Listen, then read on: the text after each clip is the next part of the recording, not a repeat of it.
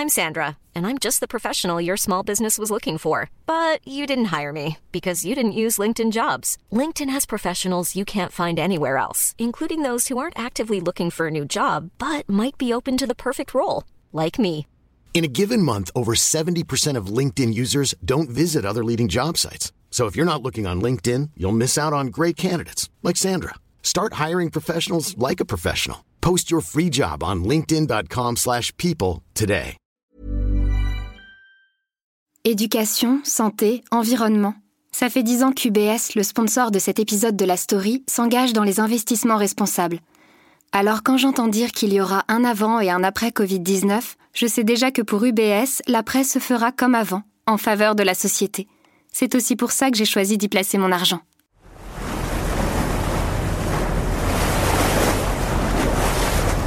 27 à 30 millions de touristes par an, un flot ininterrompu. Cela représente plus de 600 touristes par habitant. Le cœur de Venise se vide. Depuis 1976, sa population a été divisée par deux et son avenir dépend de ce projet un peu dingue d'une barrière de digue, Mose, dont je vous ai parlé dans un précédent podcast.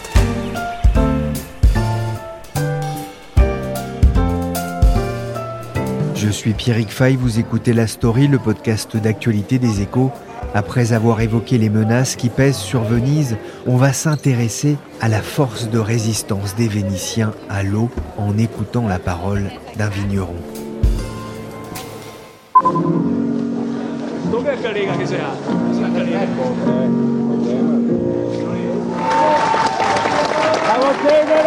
C'était en novembre 2009, il y a dix ans, excédé par l'invasion du tourisme de masse et inquiet de l'exil régulier de ses habitants, des Vénitiens ont organisé les funérailles de Venise, une cérémonie émouvante mais aussi joyeuse sur les canaux et en dehors, captée par Euronews.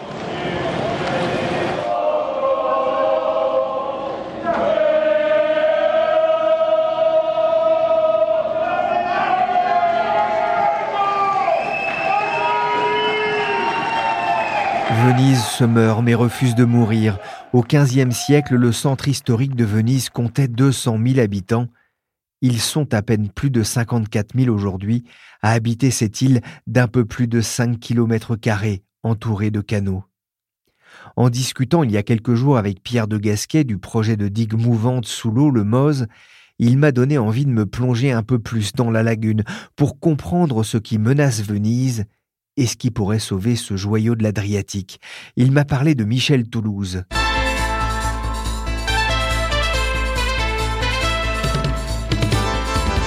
Ancien journaliste, à l'origine de la création de l'émission 7 sur 7, ancien producteur sur Canal+, où il fut le bras droit de Pierre Lescure, Michel Toulouse a changé de vie il y a presque 20 ans. Il habite près de la cité des Doges, sur l'île de San Erasmo, la deuxième plus importante en taille de la lagune. Il est devenu viticulteur et écrivain. En guise de mise en bouche, j'ai demandé à Michel Toulouse ce que Venise représentait pour lui. Venise, le premier élément, c'est que c'est une ville sans voiture, donc c'est le silence. C'est le silence absolu. C'est le plan de circulation idéal, puisque vous prenez les transports en commun, vous allez à pied, euh, et très peu de gens utilisent leur bateau, disons, privé dans la ville. Donc vous avez une espèce de fluidité, de calme, euh, qui n'existe pas ailleurs. Pas de voiture, tenu souvent comme l'un des principaux responsables du réchauffement climatique, ce réchauffement qui menace aujourd'hui la pérennité de Venise, comme le rappelle LCI dans ce reportage. On vous emmène à présent à Venise où la marée a atteint un niveau historique hier, 1,87 m. On appelle cela l'aqua alta. Pour le maire, c'est clairement un effet du réchauffement climatique. Mais pour Michel Toulouse, l'aqua alta fait partie de l'histoire même de Venise. Cette aqua alta ou altissima, elle n'a pas été produite par le réchauffement climatique. Elle a été produite par un phénomène, si vous voulez, il y a l'aqua alta quand le sirocco souffle. Le sirocco empêche l'eau de descendre. Et là, il y a eu un phénomène, euh, disons, atypique, qui était qu'il y avait de l'aqua alta, il y avait un sirocco très fort, et en plus, c'est déchaîné un, ouragan. si vous voulez, on était avec des vents à 120, 100, 120 km heure. Moi, j'ai eu des arbres qui ont été abattus chez moi. Donc, euh, ça arrive extrêmement rarement. Si vous l'aqua alta, euh, c'est toujours au mois de novembre. Hein. Les grandes aqua alta, c'est au mois de novembre. Mais les Vénitiens ont l'habitude de l'eau. Ils vivent avec l'eau depuis qu'ils existent. Donc, euh, moi, ce qui m'a énormément frappé, c'est que deux jours après, vous vous promeniez après cette aqua altissima, les magasins étaient ouverts, les restaurants étaient ouverts. Euh, un restaurateur m'a dit Michel, euh, bon, toutes mes machines ont sauté, mais on faisait bien la cuisine avant qu'il y ait des machines, donc moi je reste ouvert. C'est la, la force de résistance des Vénitiens à l'eau. Je pense que c'est comme les Hollandais, ça ne les surprend pas. Là, c'était normalement l'eau, l'aqua alta, c'est 1m40. Là, on était entre 1m60 de marée et 1m80. On était haut, très haut. Ça a eu lieu la dernière fois où il y a eu une, une alta comme ça, c'était en 66 et c'était encore plus haut. Ça veut dire que vous, vous n'êtes pas particulièrement inquiet par euh, cette situation euh, de, de, réchauffement climatique, de montée des eaux? Dans ce cas-là, c'était pas la montée des eaux, c'était un cyclone. Euh, si vous voulez, quand j'étais jeune reporter, tous les ans, on allait faire le marronnier de Venise englouti. Ça date pas d'hier, donc. donc ça date pas d'hier. Ça date pas d'hier. Moi-même, une fois, j'y suis allé. On faisait deux. Il y avait deux marronniers. C'était le fameux village qui allait être englouti par le barrage. Et Venise, le dernier Noël de Venise, le dernier Noël de village avec le barrage. C'est des gens qui savent maîtriser l'eau. Je dirais que c'est presque moins grave à Venise qu'ailleurs. Vous avez une inondation dans une zone, disons, dans les euh, avec les phénomènes cévenols euh, dans le sud de la France. C'est pas des gens qui savent vivre avec l'eau. Venise et l'eau. Et le vin. Oui, le vin. Michel Toulouse a quitté Canal Plus en 2001 et notamment la présidence de Telepiù, la filiale italienne de Canal Plus. Avec son chèque de départ, il s'est offert un terrain à San Erasmo, l'île potager de la lagune, et s'est lancé dans le vin. Orto di Venezia, une exploitation qui a heureusement échappé à l'inondation du 12 novembre. Traditionnellement, on est l'île agricole de Venise, puisque Venise avait énormément d'ennemis, et c'est pour ça qu'ils ont créé Venise au fond de la lagune. Ils n'arrivaient pas à sortir, donc ils avaient besoin quand même de légumes et de fruits frais et de vin. Donc euh, ils ont décidé, c'était là aussi un plan d'urbanisme intelligent. Chaque île avait une fonction. Et l'île de Sant'Erasmo était l'île qui nourrissait légumes, fruits, Venise. Et c'est une île d'ailleurs qui continue à nourrir Venise. Toutes les autres îles ont été inondées, ça c'est sûr. Et nous, on était la seule île, ça s'est arrêté, disons, à 10 ou 15 cm près, on était inondé, mais on n'a pas été inondé. Et maintenir à flot une telle exploitation, c'est un jeu d'équilibriste malgré tout? Ce qui est un jeu d'équilibriste, c'est parce que vous êtes dans une île, que tout est compliqué. Imaginez faire venir 18 000 bouteilles, faire venir le camion qui met les bouteilles, qui met, qui met en bouteille, tout ça, c'est le côté insulaire. Sinon, il faut se rendre compte que on est dans une petite île, il y a 600 habitants, au milieu de la lagune, et on a le Vaporetto qui fonctionne toute la nuit les services, appelons-les les services publics, fonctionnent de façon incroyable. Après l'aqua alta et même pendant l'aqua alta, ils ramassaient les poubelles.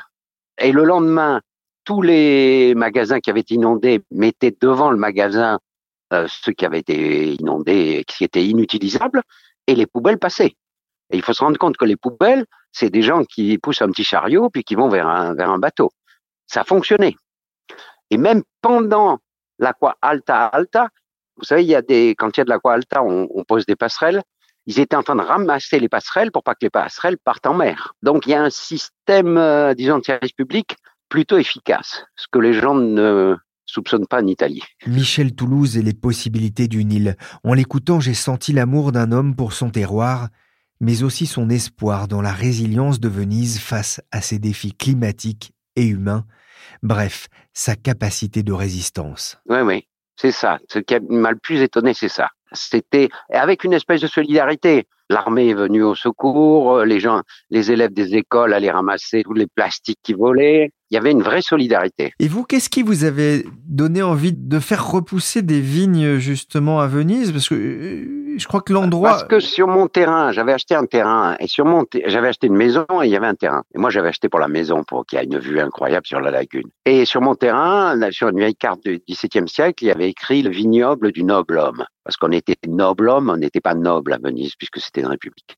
Et donc, on a fait l'analyse du terrain, on a trouvé du, cuivre, ce qui voulait dire qu'il y avait vraiment des vignes, et on a décidé de faire une sorte de revival Et hum, ils n'étaient pas idiots, ils avaient planté exactement sur le bon terroir. Et on fait un vin de terroir, un grand vin blanc qui s'appelle Orto di Venezia. Parce que l'île est, surnommé l'Orto di Venezia, le jardin de Venise, si vous voulez. 11 hectares de vignes. Il y a cinq siècles, c'est une grande partie de San Erasmo qui était recouverte de vignes, avant que le phylloxéra ne ruine les producteurs au XVIIe siècle. L'Orto est aujourd'hui le seul vin cultivé dans le territoire de la ville de Venise, une rareté pour les restaurateurs du cru.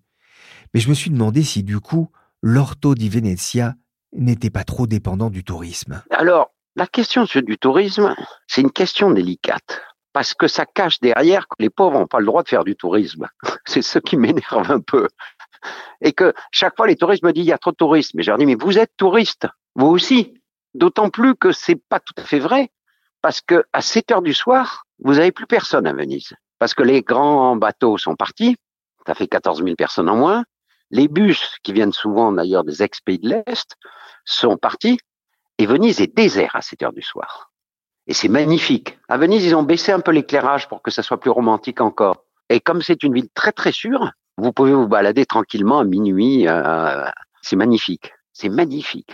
Alors, Venise est coupable d'une chose, de pas gérer son tourisme. Pour vous donner une idée, il y a plein d'endroits pour les jeunes. Donc, euh, les jeunes, c'est aussi des touristes. Toutes les villes qui sont au bord de la mer ou au bord d'un fleuve, euh, ont toujours une zone où les, où les jeunes peuvent faire du bruit, de la musique, etc.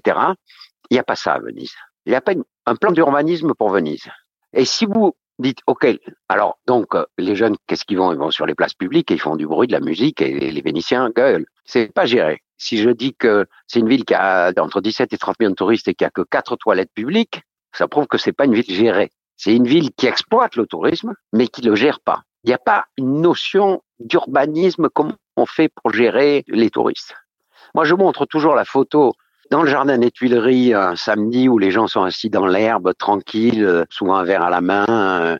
Ça n'existe pas à Venise. Il n'y a pas d'endroit comme ça. Donc le maire essaie de faire des mesures coercitives un peu imbéciles, mais ça change pas grand-chose on doit gérer le tourisme. C'est un métier de gérer le tourisme. Le problème du maire de Venise, c'est qu'il est maire de Venise, qu'il est maire de Mestre, qui est la ville la plus laide du monde, qu'il est le, maire de Margara, qui est une zone industrielle. Il gère au fond trois villes contradictoires. Donc de temps en temps, vous avez un maire qui est plutôt favorable à Venise, Venise, ou de temps en temps, comme celui-là, vous avez un maire qui est plus favorable à ce qu'on appelle la terre ferme, donc le continent. Donc tout l'argent de Venise va vers le continent. L'autre vrai problème de Venise, c'est que Venise était gérée par une loi spéciale, c'est-à-dire que l'Europe avait accepté qu'on subventionne Venise. Et donc, avec cet argent, on entretenait la lagune, on entretenait les canaux dans Venise, on était en train de surélever petit à petit la place Saint-Marc, on mettait sous les gros palais, sous les palais, d'énormes réservoirs, ce qui faisait que l'eau ne rentrait pas dans le palais, mais rentrait dans le réservoir qui était dessous. Donc, il y avait toute une mini-approche, mais très efficace. Il se trouve que dès qu'on a construit le Mose, tout l'argent qui servait à entretenir Venise a été avalé par le Moïse. Donc le, le vrai défaut du Moïse, c'est qu'il a empêché le micro-entretien de la ville de Venise et que c'est ce qu'on paie aujourd'hui. On en vient au sauvetage d'un joyau du patrimoine mondial. Une colossale opération de travaux publics a commencé à Venise. C'est l'un des plus grands chantiers du monde. Il s'agit de lutter contre la montée des eaux et des inondations qui menacent la ville chaque année un peu plus. Le MOZ ou Moïse, on va le rappeler, c'est ce projet initié en 2003 et qui vise à construire une barrière de digue mobile. Un projet qui a pris beaucoup de retard et qui a coûté plus de 5 milliards d'euros. Un projet qui ne convainc pas Michel Toulouse. Moi, je pense qu'il va pas marcher, que c'est absurde de mettre euh, un système où tout est sous l'eau, où pour faire des travaux de maintenance, il faut aller sous l'eau. C'est absurde. La première chose, c'est que Normalement, quand vous avez un problème, vous allez voir le pays qui a le même problème, la Hollande. Donc, vous voyez comment ils ont fait, vous faites de la même façon. Mais non, contre l'avis du maire de Venise de l'époque, Cacciari, ils ont décidé de faire à leur manière, très originale, où tout est sous l'eau. Certains même soupçonnent que, comme sur le, Moïse, ce qu'on a découvert, c'est que tout le monde avait volé énormément d'argent à l'État. C'est l'État qui finançait. Certains soupçonnent même que, au fond, si on a choisi un prototype, c'est parce qu'on peut pas faire de comparaison, on peut pas faire de benchmarking. Alors que si on avait choisi quelque chose qui existait, on pouvait savoir combien ça coûtait. Donc il y a un gros soupçon là-dessus. Donc on n'est pas sûr que le Moïse va fonctionner. Les charnières sont en train de rouiller. Vous voyez bien que ça fait dix ans qu'on recule d'un an chaque année. si c'est pas de deux ou trois ans chaque année, on n'est pas sûr. Et en plus, même s'il fonctionnait, il y a deux problèmes. Le premier, c'est que malgré tout, la, place Samar et tout ça serait inondée. Et le deuxième, c'est que on avait prévu un système pour faire passer les bateaux, mais ce système fonctionne pas. Puisque, entre temps, il faut dire que chaque génération de bateaux de croisière est devenue encore plus grande. Donc, euh, comme ça avait été prévu il y a 20 ans, euh, les bateaux passent pas. Et petit à petit, de plus en plus de Vénitiens commencent à se dire qu'il vaudrait peut-être mieux utiliser cet, argent pour justement faire l'entretien de la lagune, l'entretien de Venise, euh, etc. Et Venise qui s'enfonçait ne s'enfonce plus. On a interdit les puits artésiens, donc de pomper la nappe phréatique. Et une partie de la raison de l'enfoncement de Venise, c'était qu'effectivement, en pompant la nappe phréatique, qui est sous le sable, il y avait de moins en moins d'eau et, et Venise s'enfonçait. Donc aujourd'hui, il suffirait de mettre ces grandes, euh, ces grands réservoirs, certains pas les longs, hein, et ils sont jamais inondés. Il suffirait d'entretenir bien la lagune pour que l'eau puisse s'étendre, creuser. Vous vous rendez compte, on n'a pas dragué les, canaux à l'intérieur de Venise depuis au moins 30 ans. Donc ça aussi, ça veut dire qu'il y a moins d'eau qui peut aller dans les canaux et qui va plutôt dans les maisons. Donc c'est ce qu'il faut faire. Alors Venise menacée par les eaux, Venise touchée par le tourisme de masse, ça fait beaucoup pour une seule ville, Michel Toulouse. Vu de l'extérieur, il y a plein de préjugés. Premier préjugé, c'est trop touriste. Ok, c'est une ville de 50 000 habitants qui vit du tourisme. Et il ne faut pas oublier que cette ville a toujours vécu du tourisme. C'est-à-dire qu'au XVIIe, XVIIIe siècle, Venise, c'était le Vegas de l'Europe. C'était la ville qui avait le plus de putains. Quand vous arriviez, on vous donnait le catalogue des putains avec leur spécialité. Le mot casino vient de Venise. Vous aviez le plus de, de salles de jeu. Le carnaval durait six mois. C'était la fête permanente. Et ça attirait toute l'Europe. Donc c'est pas nouveau le tourisme pour que Venise vit du tourisme. Même quand ils sont allés voler la relique de Saint-Marc, c'est parce que le pèlerinage était aussi un tourisme. Et eux, ils n'avaient pas, ils avaient pas de relique. Donc il leur fallait absolument une relique. Donc c'est pas une c'est pas une nouveauté le tourisme pour la ville de Venise. Simplement, ils la gèrent pas. Ils passent leur temps à à rouspéter contre les touristes. De toute façon, toutes les villes touristiques rouspètent contre les touristes. Mais en même temps, ils en vivent. Vous avez Barcelone euh, qui n'en peut plus des touristes, vous avez Florence qui n'en peut plus des touristes. Mais l'idée originale pour Venise de faire payer l'entrée à Venise, moi je suis d'accord. Hein. Venise, c'est un musée à ciel ouvert. Vous n'avez pas un signe de modernité vous levez les yeux et vous avez toujours quelque chose d'extraordinaire à voir. C'est magnifique, euh, c'est précieux. Donc qu'on fasse payer 5 euros à l'entrée, ça me paraît tout à fait normal. Alors que dans n'importe quel musée, vous payez 15 euros. Et que cet argent serve à l'entretien de Venise, c'est parfait. Et je ne vois pas qui refuserait de payer 5 euros pour entrer à Venise. Effectivement, pour faire face au tourisme de masse, la mairie de Venise va instaurer une taxe de débarquement. Elle pourrait rapporter jusqu'à 50 millions d'euros par an à la ville. Selon la saison, la taxe pourrait coûter entre 3 et 10 euros par personne. Son instauration ne cesse toutefois d'être repoussée. Elle est prévue pour l'instant au 1er juillet 2020. Elle visera surtout les touristes journaliers venus par autocar et surtout par ces gigantesques bateaux de croisière qui échappent aujourd'hui à la taxe de séjour. Merci Michel Toulouse, viticulteur, propriétaire du domaine Orto di Venezia, pour nous avoir fait partager son amour de Venise. La story, le podcast d'actualité des échos, s'est terminé pour aujourd'hui. L'émission a été réalisée par Willy Gann, chargé de production et d'édition Michel Varnet. Michel, que vous retrouverez à ma place la semaine prochaine pour une série d'émissions autour des grands magasins et des fêtes de Noël. Vous pouvez d'ailleurs retrouver toutes nos émissions sur les plateformes de podcast et de téléchargement. Je vous souhaite à tous et à toutes d'excellentes fêtes de fin d'année et je vous donne rendez-vous le 6 janvier pour une série d'émissions sur les grands rendez-vous qui nous attendent en 2020.